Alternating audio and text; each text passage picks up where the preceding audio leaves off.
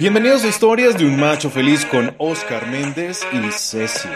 Entrevistas, historias, reportajes, herramientas y claves para hombres que entrenan sus emociones, se ponen los pantalones y se atreven a ser machos de verdad. Bienvenidos.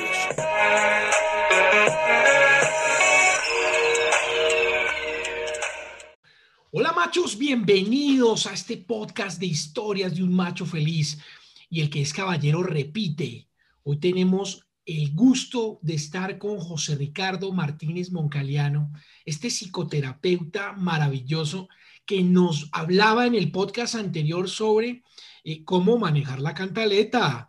Y también, ahora que estábamos hablando de estafa emocional, vamos a continuar con, con este perfil. Entonces le damos la bienvenida a José Ricardo y obviamente a Ceci. Hola, Ceci. Hola, Osquitar, eh, Josecito y los demás machotes. Te cuento que hoy me vine a clase con el combo de amigas que están tomando nota de esto de estafador emocional porque ellas se enamoran hasta en la buceta. Sí, muy bien, muy bien. Muy bien, muy bien. Y entonces, José Ricardo, bienvenido. Quisiéramos eh, Gracias. continuar con el podcast de, de- de la vez pasada. ¿Por qué? Porque nos dejaste muy picados con el tema de los estafadores emocionales. Y para dar la introducción nuevo del tema, quería que nos recordaras ese perfil, ese perfil que nos diste de cómo, cómo es un estafador emocional para que continuemos. Y espero hayan hecho la tarea y hayan visto las películas que José Ricardo nos dijo, que nos aclararon mucho de este tema. Ok, sí, gracias nuevamente por la invitación. Un placer estar con todos ustedes. Características de, de estos personajes eh, que son tan atractivos para, para aquellas damas o estos hombres mm, que tienen una baja autoestima y se victimizan y, y piensan que debe llegar un salvador a arreglar su vida. Eso se llama codependencia emocional. ¿Qué características tienen estos hombres? Pues son hombres muy hábiles socialmente, eh, su presentación es impecable, su apariencia es la mejor, siempre deslumbran en los lugares donde quieren estar. Son personas muy pilas, muy inteligentes, son sagaces, son, eh, tienen muy buen conocimiento, seguramente títulos y, y buenos empresarios y buenos cargos en empresas. Tienen una, una, una agudeza para determinar eh, en qué círculos de la pareja deben involucrarse para poder administrar y hacerle una encerrona, por decirlo de alguna manera, para que esta persona se comunique cada vez menos con esas personas que pueden sentir, que pueden deteriorar esa manipulación de este personaje. Mm, tiene una vida sexual pues exquisita, eso es uno de los pegantes que, que tienen mm, este tipo de relaciones y de personajes y eh, quieren saber toda la familia, involucrarse rápidamente en los círculos familiares, sociales y demás. Quieren casarse rápido, quieren tener una relación rápida, quieren irse a vivir rápido con esta persona para poder administrar sus bienes, sacar provecho eh, económico, emocional y pues eh, algo que me faltó por decir muy importante en nuestro podcast pasado y es que son personas carentes de empatía. Una persona, un psicópata de estos jamás va a aceptar ir a terapia. Y si va, que yo los he tenido en terapia, son los que dicen que van a ir porque la pareja tiene algo malo.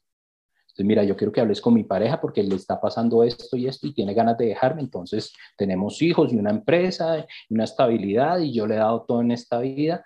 Entonces, son, son, son unos títeres emocionales bien influyentes y hay que tener mucho, mucho cuidado y ser muy sagaces también uno para poderse retirar en el momento oportuno, aquí la, la herramienta es huye. Me voy a acercar aquí a la cámara, mira. Huye de este tipo de personas. Una mujer de calidad quiere un hombre de calidad y un hombre de calidad quiere una mujer de calidad. Así es, así es. Y nos estabas contando en el, en el podcast pasado cómo salir de este círculo, porque pues desafortunadamente caíste en la trampa de esta persona, pero ahora vas a aprender a salir. Entonces, José Ricardo, cuéntanos cómo salir de este círculo. Claro que sí, recuerda tus derechos. Derecho a decir y a expresar lo que sientes, derecho a decir no, derecho a poner límites y obviamente derecho a no permitir jamás una agresión física ni emocional. Te pones en la raya. ¿Qué tienes que hacer? Mira, muchas veces vas a estar en la, en la duda. Porque este, este personaje es tan, tan diestro en hacerte sentir mal y que tú tienes la culpa de todo lo que pasa en la relación, que te va a intimidar hasta confundirte. Entonces, siempre, siempre pide ayuda de personas neutras, de personas que te aman y te valoran de verdad, y ve a terapia. Esto no solo se desarrolla con tips, se tiene que ir a un proceso eh, terapéutico donde incluso hay que abordar un apoyo eh, especializado con un buen abogado para que te ayude a definir y a defender lo que es tuyo y lo que te pertenece. Si no terminas entregando todo por salir de una relación. Muy bien, muy bien. Oye, Josecito, yo tengo una pregunta y escuchando ese perfil tan específico e interesante, eh, habemos personas que nos podemos eh, sentir identificados con uno o dos de esas características y creo que es clave que eh, quienes estamos escuchando o quienes escuchan este ejercicio, pues no pensemos entonces que porque somos sagaces o queremos conocer el vínculo familiar de, de nuestra persona, nuestra pareja, pues ya estamos construyendo ese perfil de estafador o estafadora emocional. Entonces, uno, eso y dos, eh, ¿qué, tan, ¿qué tan consciente es una persona cuando está eh, desarrollando todas estas eh, características? Es decir, un estafador es consciente que saca provecho de estos comportamientos. Ok, bueno, con la primera parte te lo quiero resumir en una frase.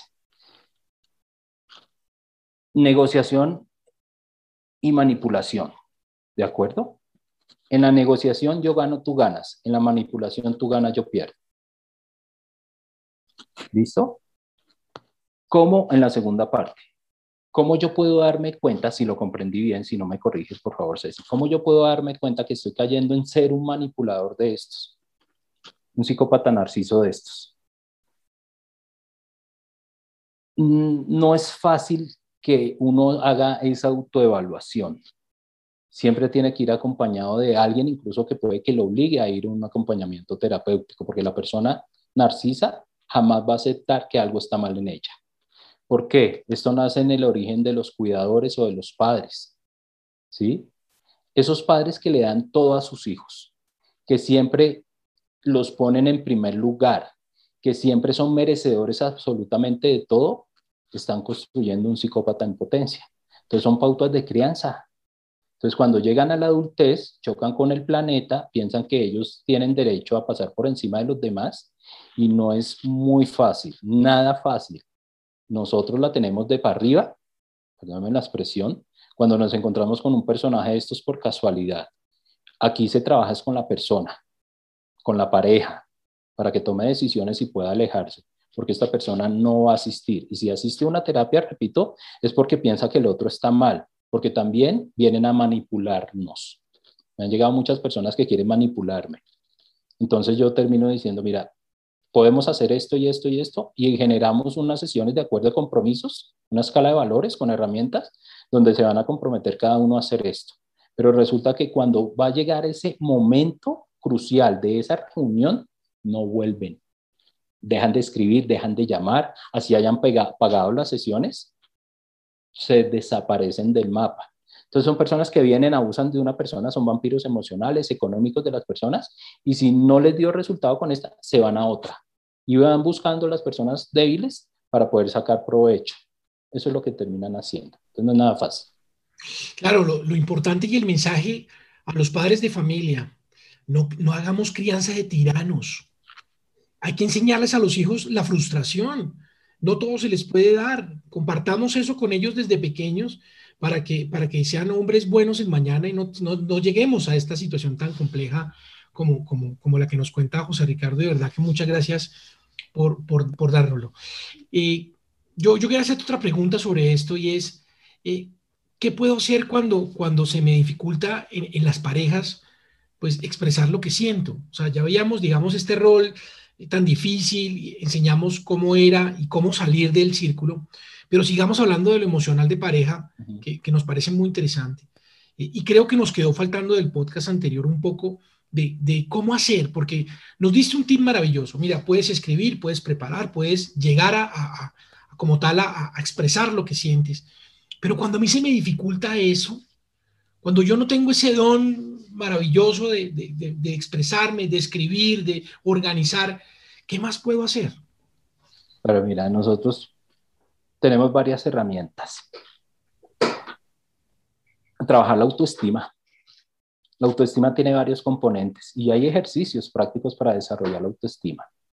Un componente de la autoestima importante es autoconcepto. ¿Qué opino de mí mismo? Cualidades y defectos.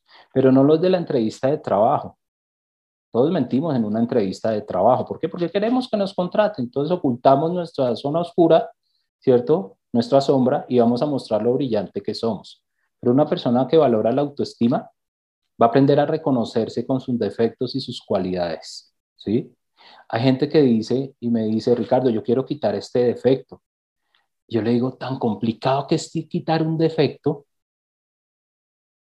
y tan productivo que es fortalecer una virtud.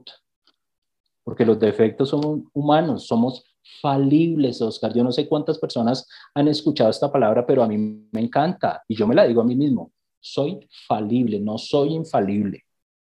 Eso me hace sentirme vulnerable, atento, despierto, que yo pueda entender mejor mis estados emocionales para poder administrarlos y sacar provecho en mi beneficio y en beneficio de los demás de, de qué es mi verdadera inteligencia emocional.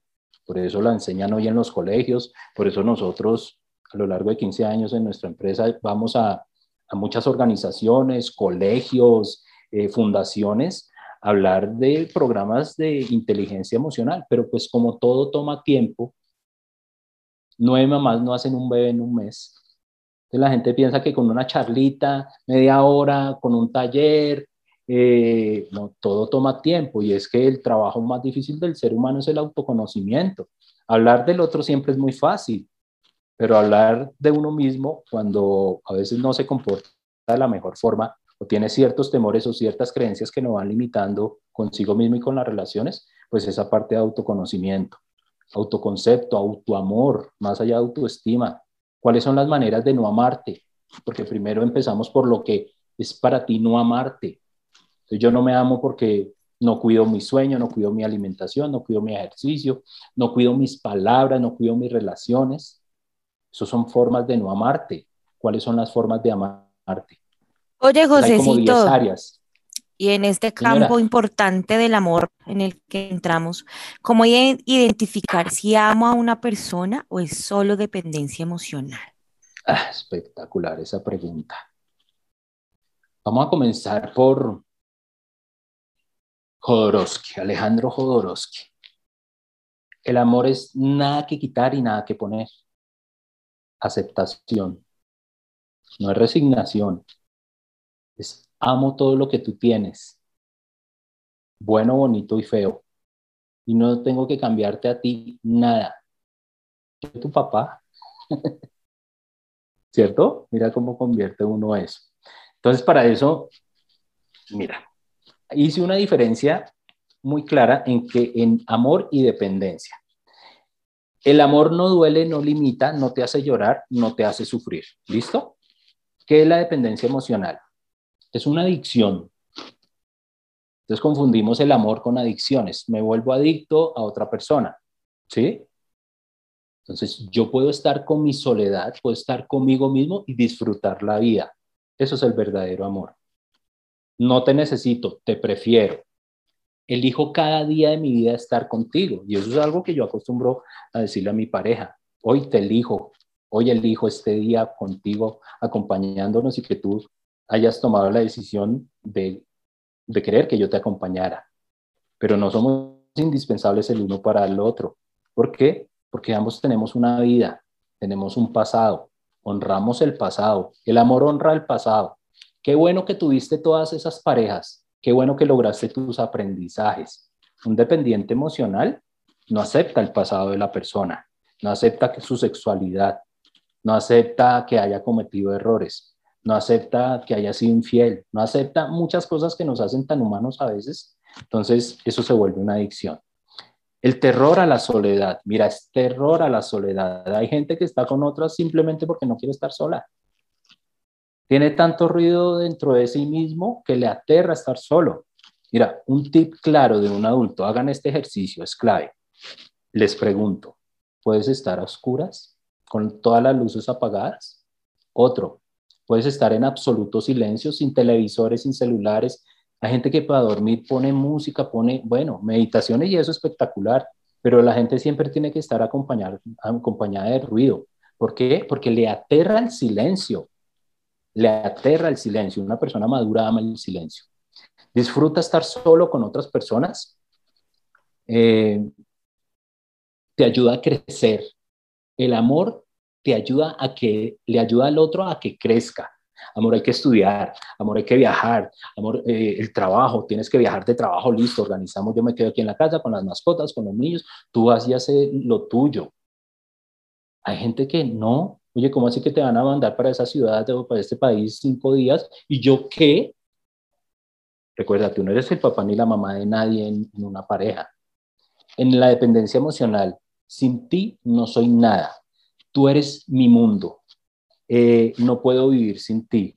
Esa novela rayada, ese amor romántico obsoleto es ridículo. Te elijo, vivo feliz sin ti y soy aún más feliz cuando estás a mi lado. Una relación honesta desde, desde este tema ustedes lo conocen bien seguramente, desde Bert Hellinger, y es ese principio básico entre el equilibrio entre dar y recibir. En todas las áreas de la vida, todas las áreas de la vida, te consiento, me consientes. En los temas económicos, hay, un libro que habla de los cinco pilares fundamentales de una sana relación de pareja. El primero son las finanzas. No es el amor ni la compañía, el primero es, oye, eres de los llamados en data crédito, tienen tu número allá fijo ya en WhatsApp directo, ¿cómo andan tus finanzas? Pasado, presente y futuro. Eso es súper importante para que no haya dependencia emocional. Porque ustedes saben que el factor económico, tal vez como lo hizo mi mamá y mi papá, mi papá fue el, el, el proveedor siempre, mi mamá dejó trabajar, se puso a criar estos tres chinos y, ella depende económicamente al 100% de ellos. Bueno, creo que ellos ya pasaron la prueba, este año van a cumplir 50 años de, de matrimonio, subidas y bajadas, pero, pero bueno, han sido un buen ejemplo, afortunadamente. En la dependencia emocional, miren lo curioso, da todo de sí, se desmanda, se, se, se le da al otro, lo atiborra, lo, no lo deja ni respirar porque termina dándole todo, llevándolo para acá, trayéndolo para pero eso tiene una connotación especial, el miedo, la inseguridad personal, la baja autoestima, que yo te llevo, te pongo, te doy todo, que tú, y el que viene a consulta me lo dicen, pero Ricardo, yo no sé por qué estamos mal, le compré carro nuevo, le compré la casa que quería, la he llevado a conocer el mundo por todos los lugares y aún así, claro, está cosificando. No permitas que nadie te cosifique, ni tú cosifiques a nadie en una relación cualquiera puede irse en el momento que desee hacerlo. Las puertas siempre deben estar abiertas. Pero cuando está el círculo económico ahí, que eso es uno de los factores que, más consultan, y es que, pues no, yo sé, yo sé que estoy, soy dependiente pero de, esta relación y yo quiero salirme de esto, pero es que él es el que, el proveedor es el que tiene el dinero, yo para dónde me voy, o sea, no tengo ni siquiera un, un hogar, ¿qué hago con los chinos? Lo de la cuota alimentaria no me la va a querer dar, ¿qué hago? Sí, hay hombres desgraciados y mujeres desgraciadas o sea, no están en gracia, ¿no? no están en coherencia, no vibran bonito, por decirlo de una forma. ah, pensé que estábamos invocando a que pase el desgraciado. que al desgraciado, sí, literal, mira. ¿Por qué? Pues son personas inconscientes, son personas muy aprensivas, con mucha, no, no diferencian bien, y es que no es fácil determinar qué es amor y qué es dependencia. Afortunadamente aquí con esta invitación lo estamos logrando o por lo menos entregando esas semillas para que cada cual siga investigando y, y, llenándose de herramientas e información. Claro, lo económico siempre va a tener, eh, va a mover, va a mover. Eh, lo bueno es que cuando viene a consulta una persona y me dice, Ricardo, soy totalmente dependiente porque trabajo en la empresa que él creó o al contrario en la empresa que ella creó, ¿yo cómo hago? Ok, revisemos, analicemos la situación, calculemos fríamente esta situación, quita la emoción y vayámonos a los hechos. ¿Tú tienes ahorros? Sí, afortunadamente tengo ahorros. Bueno, ya tienes una a tu favor. ¿Tienes ahorros? No. Ok, listo. Em, ¿Has estudiado especialización? ¿Has trabajado? ¿Tienes experiencia laboral? ¿Podrías vincularte nuevamente a, a activar tu vida laboral? Si tendría que hacerlo, actualizar mi hoja de vida, pasar hojas de vida, listo, eso va a tomar tiempo. Tú no te vas a ir ya. Tú te preparas y en el momento preciso, pan, te vas. Porque si no, vas a salir, aunque hay gente que dice, no me importa. Mira, se llama bendito hastío. Estoy mamado. No soporto más el abuso de esta persona. Con los calzones, con la ropita que tengo, me voy, cojo mis chiritos y para mi pueblo.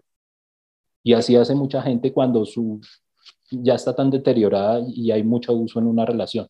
Pero si puedes planear la forma económica, la forma de acceder nuevamente a un espacio laboral, eh, ¿a dónde te vas a ir a vivir? Si todo está a nombre de esa persona, ¿a dónde tienes dónde irte a ir? Con un hermano, con una amiga, con tu papá, con tu mamá. Así nos pasó un paciente de otro país. Le tocó irse a ir con el hermano, este abusivo, se casó allá, se conocieron por una aplicación de estas, al principio una bella persona y resultó siendo un, tipo pues totalmente desagradable. Se fue a vivir una temporada, afortunadamente el hermano también vive en Estados Unidos, pero el hermano le dijo, ya llevas tres meses acá, no te puedo mantener, lo siento, tienes que trabajar y hacer lo tuyo. ¿Qué hizo esta persona? Se devolvió con la expareja.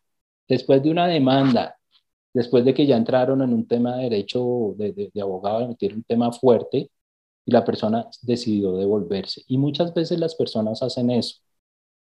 Es más fácil seguir recibiendo ese mismo dolor porque la gente se acostumbra a los malestares porque no trabaja en sí mismo o no fue precavido. Pero no importa si no fue precavido, lo importante es que puedes hacer para salvar tu vida, ¿cierto? Tu amor personal, incluso tu salud física, emocional y mental. Y la gente siempre, siempre hay herramientas y siempre hay formas de hacerlo. Eh, Roberto Pérez dice, le recomiendo todos los videos de Roberto Pérez, en uno que se llama Pensar, Pensar, Sentir y Actuar. Y él dice, el amor es abre y cuenta, el miedo es calla y tapa. En el amor hay apertura, contar con el otro, confianza. Si no hay confianza, no hay nada.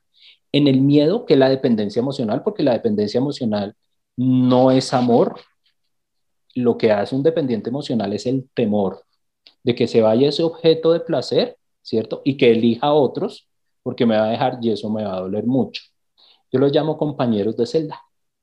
Es bonito los compañeros de celda, llevan toda una vida juntos y muchas veces le ayudamos a las personas a resignificar sus estados emocionales y es diciéndole, cuando tienen hijos, el mejor regalo que le puedes hacer a un hijo es sanarte como hombre o como mujer. Porque si no, un hijo no hace lo que uno le dice, un hijo hace lo que le ve hacer, por coherencia o por incoherencia. Entonces, ¿quieres hacerte un buen regalo? ¿Quieres realmente sanar la relación contigo y que tus hijos aprendan de una experiencia difícil porque es hartísima? Pero eso tiene que tener aprendizaje. Si las experiencias dolorosas y hartas no nos ayudan a madurar, apague y vámonos. Creo que esas son las herramientas. Ah, me falta una, una super clave. El amor no duele, lo que duele es el desamor. Libro espectacular, mis amigos. Walter Rizzo, Amar o Depender, pero clave. Es una cosa, está todavía calientico, hace poco lo sacó. Y otro libro viejísimo de Walter Rizzo, pero siempre es un hit. Em, cuestión de dignidad. Súper recomendado. Cuestión de dignidad de Walter Rizzo, llamar o depender. Súper chévere, súper chévere. Y, yo siento que esto aplica para toda la vida, no solo para las relaciones de pareja, también para las relaciones laborales, también para las relaciones con amigos, también para, para, muchas, para muchas codependencias que generamos nosotros en estos, en estos día a días. Y, y, bueno, y yo quisiera preguntarte, Ricardo, aprovechar toda tu experiencia y es, tú hablabas en toda la charla y yo te escuchaba hablar de inteligencia emocional. Y, y yo te quiero preguntar, ¿Qué beneficios tendría para un macho feliz tener inteligencia emocional? Claro, entonces, ¿qué es la inteligencia emocional? Primero, ¿cierto? Definamos qué es la inteligencia emocional. Hay, hay muchos conceptos, muchas opiniones. Es un tema que se trabaja hoy, por fortuna, en nuestra línea de trabajo. Siempre es un tema de base, es un tema transversal. Eh, si hacemos un, cualquier tipo de taller para empresas o para personas, siempre va involucrado la inteligencia emocional. La inteligencia emocional, hay, un señor, un poeta que la define muy bien. Em, y es darle emoción a mi razón y razón a mi emoción. Sencillo y concreto, ¿no? Repito, darle razón a mi emoción y emoción a mi razón. Eso eh, para mí es una muy clara definición de inteligencia emocional. Ahora, una vez sabiendo esto, eh, a nosotros nos han enseñado y nos han educado mucho para el saber hacer, ¿no? El saber hacer. Eh, eh, siempre he escuchado esto y pocas veces me lo dijeron en la casa, pero en mi casa me decían, estudie para que sea alguien en la vida. Y yo no quería estudiar. A mí me echaron de un colegio, perdí un poco de años y a mí no me gustaba estudiar. Realmente no era una de las, de las cosas en las que mm, me, eh, eh, me iba muy bien, pero pues por cumplir ese, esos decretos familiares, pues dije, bueno, pues toca estudiar. Comencé estudiando administración de empresas. Una vez, logré terminar el bachillerato, porque fue un logro. ya comprendo a mis papás porque tengo hijos, ya, ya les entiendo mucho todo lo que pasaba ahí. Y empecé a estudiar administración de empresas. Y a mitad la dejé porque mi papá es, contador y me dijo, usted tiene que estudiar algo que le dé plata, que lo mantenga, ser empleado y tener una pensión, como yo, vea, relaja. Y yo decía, no, esto no es para mí, yo en esa frustración no me iba mal, realmente las materias no me destacaba, pero pues no era los vagos, vagos. Pero en un momento dije, me retiro. Mi papá dijo, ¿y qué va a hacer de su vida? Porque tiene que seguir estudiando. Yo dije, papá, yo quiero ser joyero como mi tío. Tenemos un tío que es joyero y pues le da bien, muy bien, diría yo. Pero pues educación así formal y títulos, no. Eh, al fin de cuentas desistí por ahí y, siempre las humanidades me llamaron la atención en todas estas evaluaciones que nos hacen. Siempre como que me rescataba todos estos temas, eh, psicología, comunicación social, periodismo. Y dije, voy a estudiar psicología realmente no por, porque me encantara, pero sí porque veía que tenía afinidad con mi, con mi personalidad y con mi forma de ser y con mis objetivos a largo plazo, que era ser comerciante realmente. Era lo que yo pensaba. Me gusta hablar con la gente, dialogar, conocer. Eh, para mí es fácil eh, ese tipo de, de, vivir. Y me di cuenta que eh, a través de la psicología eh, pues tenía que leer mucho, informarme muy bien, pero pues quién no, así no estudie, es lo natural que tengamos que educarnos por una, de una u otra manera. Mi papá me saboteaba y me decía, eso es para viejas. Imagínate, hace 20 años. Yo le decía, claro.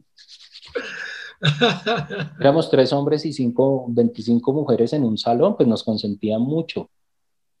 Cuando le di proporción a todo esto, ¿y por qué les cuento toda esta historia, un pedacito de la historia de mi vida? Disculpen que, me haya metido mucho en mí, pero realmente fue por un estudio que se hizo.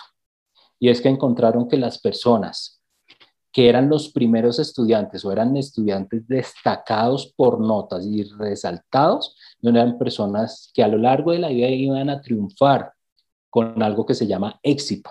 Llámale éxito a cualquier cosa, ¿sí? A, tener una economía, a tener cosas materiales, a ser destacado, a tener una tranquilidad y una paz personal y mental. Llámale éxito a lo que tú quieras llamarle éxito. Pero se dieron cuenta que estudiando todas estas personas y personas que eran vagas, ¿sí? Lograban superar y desarrollar ciertos obstáculos a lo largo de la vida profesional, laboral eh, o informal o empresarial o de emprendimiento y eran personas que lograban más rápido el éxito porque tenían vinculado ese factor emocional. Entonces, la inteligencia emocional entra en, dos temas importantes. Uno que es la inteligencia emocional intrapersonal, y es cómo me siento conmigo mismo, por decirlo de una forma versátil y, y rápida, y la inteligencia interpersonal. Y la interpersonal tiene que ver con empatía y asertividad. ¿Ves? La primera es autoestima, trabajo en mí, y la segunda parte es relacionamiento, habilidades relacionales. Entonces, cuando le das peso Oye, a Josecito. desarrollado esa inteligencia. Señora, dime. Y atendiendo todo esto de la inteligencia emocional, ¿qué recomendaciones podrías tú dejarle a los machos para que fortalezcan la autoimagen en los vínculos de pareja? Claro que sí. Primero, yo creo que es básico, mira, tener un lenguaje emocional. Y para eso tienes que googlear y escribir, lo que lo dije en el podcast anterior, qué son emociones primarias y qué son emociones secundarias. Las personas debemos entender qué es una emoción. Una emoción es un detonante en el cuerpo que activa nuestro organismo. Dura segundos, dura muy poco una emoción. Ira, miedo, rabia, felicidad, asco, sorpresa, son varias de las emociones primarias. Uno no piensa en esas emociones, simplemente se detonan. Uno no dice, en media hora me va a dar una ira, en 15 segundos me va a dar un pues miedo. Sería, no, chévere, simplemente... sería chévere saber, porque si uno sabe, no, no, no llega ya. Claro, pero se pierde el disfrute de la vida. Ayer le decía a una persona, mira, inteligencia emocional es saber adaptarte con lo que tienes. Y es buscar la adaptabilidad con lo que tienes. El cerebro hace dos cosas. Se aleja del dolor y busca placer. ¿Qué hacen los torpes? se acerca más al dolor y se aleja más del placer. ¿Por qué? Porque cuando tú eres una persona que tiene buenos hábitos de inteligencia emocional, vas la pendiente hacia su vida, no bajando. Todo tiene un costo. Porque nacemos, nacemos como una tabula rasa, con, con algo ya cargado genéticamente, que son las emociones primarias, pero ¿qué son las emociones secundarias? Las emociones secundarias tienen que ver con los sentimientos. Por eso, sentimiento, hay que tener cuidado con eso. ¿Qué son los sentimientos? Son pensar en emociones. Ya incluye el pensamiento. Un sentimiento es, oye, ven, yo pienso, esto que acabo de decir de hacer, ¿cómo me hace sentir? Si lo que sientes es agradable y rico, síguelo haciendo, teniendo en cuenta que no dañes al otro y no te dañes a ti. ¿Cierto? Pero si lo que sientes no es grato, es ingrato, te da cosas en el estómago, te hace devolver atenciones, debes prestar atención a tus emociones y a tus decisiones. Entonces, emoción rápida, sentimiento es un estado de ánimo, eh, sentimiento es más largo porque es pensado, que es el rencor. El rencor es el odio en pensamiento. Emoción primaria, odio, se detona. ¿De acuerdo? Perdón, emoción primaria, ira. Pasa una situación y la ira. Siempre le digo a mis hijos, sientan ira. No hay nada más saludable que sentir ira porque la ira está hecha para poner límites. Tú no besas a nadie, no abrazas a nadie, no te le sientas en las piernas a nadie, a mi, hija súper pequeña, tú tienes derecho a decir no, a pararte y a salir corriendo y a gritar. Eso es lo que tienes que hacer con un hombre abusivo, con una persona abusiva. No te dé temor a hacer eso. Ahora, la ira, el sentimiento es el odio y el rencor. La ira dura segundos, el odio y el rencor sí dura mucho tiempo. ¿Cuánto tiempo puede durar una persona odiando a otra? toda la vida. Hay una frase que me encanta decir ahí es, si han escuchado esta creencia de no hay mal que dure 100 años y cuerpo que lo resista. pues resulta que si le prestas atención es todo lo contrario. Si hay mal que dure 100 años, lo que no hay es cuerpo que lo resista. Por ese odio y ese rencor y esa sed de venganza. Es que Ricardo me hizo esto y no es justo, le voy a quitar los niños, le voy a quitar el dinero, lo voy a deshonrar públicamente, le voy a hacer esto. Claro, lo estás haciendo desde el odio, desde ese sentimiento. Ahora, puede que lo hagas, puede que no lo hagas. Por eso, decisiones con cabeza fría. Y cabeza fría es quitarle el sentimiento y mirar lo que realmente está allí para poder sanar la relación en los mejores términos, si es posible, porque a veces no se puede, y poder avanzar en la vida, si no te vas a quedar con eso y eso enferma enferma el cuerpo, el espíritu y la mente. Llega el cáncer, llega las defensas bajas, llega, bueno, todo lo que nosotros sabemos que es toda la biología de las emociones. Y después el estado de ánimo. Emoción, sentimiento y estado de ánimo. El estado de ánimo que es una depresión, ansiedad, suicidio, adicciones. Eso se convierte en los estados de ánimo. Por eso hay que revisar tanto y hacerse ese autoexamen, digo yo, de las emociones de las conductas y algo que tiene que ver, que Roberto Pérez lo menciona claramente, y es la coherencia. Soy coherente en lo que pienso, digo y sobre todo en lo que siento, porque a veces siento cosas que no pienso y digo cosas que no siento.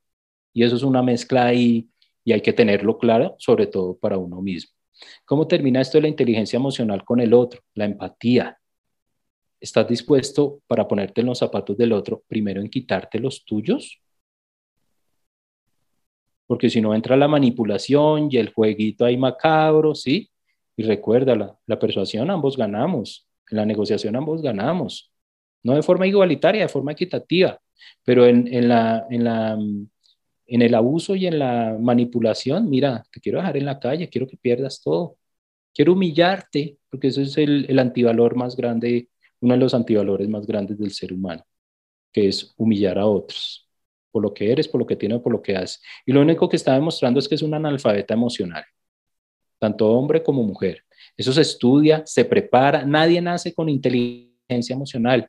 Tenemos unas bases como comprar un laptop, un equipo que viene ya prediseñado, pero tú tienes que insertarle todos esos archivos y es estudiando, leyendo, preparándote, viendo películas y sobre todo aplicando. Yo siempre le digo a la gente en los cursos o en los talleres, en las terapias, mira, que se te note este video, que se te note la película intensamente.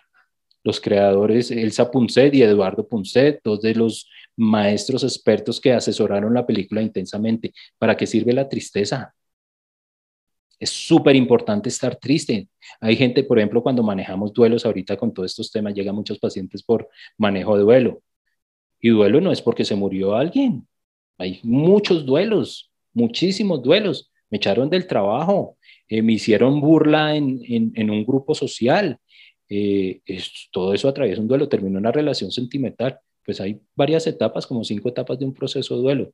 Pero lo importante ahí es que tú comprendas que la tristeza te pone a descansar, baja tu sistema vagotónico, entras en un, pierdes concentración, pierdes foco, ya no eres tan ágil ni tan rápido, porque es importante parar. Un escritor dice, cuando el animal tiene hambre, ¿qué hace, Osquitar? Yo te pregunto a ti, cuando el animal tiene hambre, ¿qué hace? Usa comida y come. Listo. ¿Hasta qué cantidad? Hasta que ya se llena, o sea, hasta que es lo suficiente. Lo que necesita. El hombre como no, el hombre como no es consciente, ¿qué hace cuando tiene ansiedad? Come. O deja de comer. O para. O deja de comer, ¿cierto? Y se enferma por ambas. Enferma, por, acuerdo, Ceci, por exceso o por falta. Ceci, una pregunta para ti, ayúdame aquí. Cuando el animal tiene sueño, ¿qué hace? Duerme o busca un lugar para hasta que se le quite el sueño, se pare solo. Listo. Y normalmente son buenas cantidades de sueño. ¿Qué hace el, el hombre? Se desvela, insomnio, ¿cierto? Pensamientos rumiantes, yo lo llamo pensamientos estreñidos, dele vuelta y dele vuelta. Y yo siempre le digo a las personas, mira, vas a dormir, te vas a cansar durante todo el día y tienes que dormir porque una persona que no duerme bien no tiene inteligencia emocional. Se vuelve neurótico, cantaletuoso, se vuelve irascible. Tú puedes dejar de comer 15 días, 20 días, te da inanición. Pero una persona que duerma mal 15 días está a portas de volverse loco. Y loco en términos eh, coloquiales, pero desarrolla fácilmente eh, síndromes esquizofrénicos, psicóticos, todo es perseguidor, todo el mundo está contra él, todo el mundo lo está atacando. Y, y si la persona quiere ver eso, ¿quién le hace cambiar ese tipo de pensamientos? Entonces hay que cuidarse de eso. Cuando el animal está enfermo, ¿qué hace? Descansa se recupera. Pero uno qué hace? Métale antibiótico, métale esta vaina, vaya, tómese un combo de estos, para, porque yo tengo que ser productivo, tengo que estar trabajando, tengo que estar haciendo, y no hay peor, peor analfabeta emocional, una persona que no cuida de sí misma y toma tiempo para cada actividad. Todo toma tiempo y hay que organizar muy bien esas 24 horas del día, ¿sí? Hay una cosa que me gusta compartir y es, mira, mmm, ¿Qué es primero? ¿Caminar rápido o caminar inteligentemente? ¿Qué es primero? Caminar inteligentemente. Caminar inteligentemente y después sí, le metes el acelerador. Pero hay gente que no camina inteligentemente, sino camina rápido. Entonces toma decisiones basado en un hecho y en una emoción y acaba con todo. Acaba con una relación, acaba con un negocio, acaba con, si hay momento donde toca acabar, sí, romper, distancia cero, no volvemos a hablar, cero redes sociales, cero, cero, cero, y todo por otros medios de comunicación, cuando ya esa relación ya no tiene más que hacer. Y como tú lo decías, Osquitar, aplica para, no solo para parejas, aplica para negocios, para empresas, para familia. A veces alejarse de la familia es lo más saludable que le puede pasar a un ser humano. Cuando uno tiene familia con ese tipo de comportamientos tóxicos o abusivos, cuando no están bien equilibradas esas, esas relaciones y bien conversadas, bien digeridas. Creo que eso es importante de la inteligencia emocional. muchas gracias. De verdad, José Ricardo, te agradecemos mucho. Eh, maravilloso estos podcasts. Eh, estamos muy complacidos de haberte tenido acá. Te mandamos un abrazo de verdad del alma y esperamos pronto vernos contigo. Quiero, es que discúlpame, te interrumpo. Quiero recomendar dos libros. Uno de mis escritores favoritos, Wayne Dyer. Tus zonas erróneas y tus zonas mágicas. Son dos libros viejitos, pero todavía tienen una fuerza y mira que se te noten estos dos libros, descúbrete, ¿sí? Atraviesa esas heridas para llegar al corazón. Oh, súper chévere, súper chévere.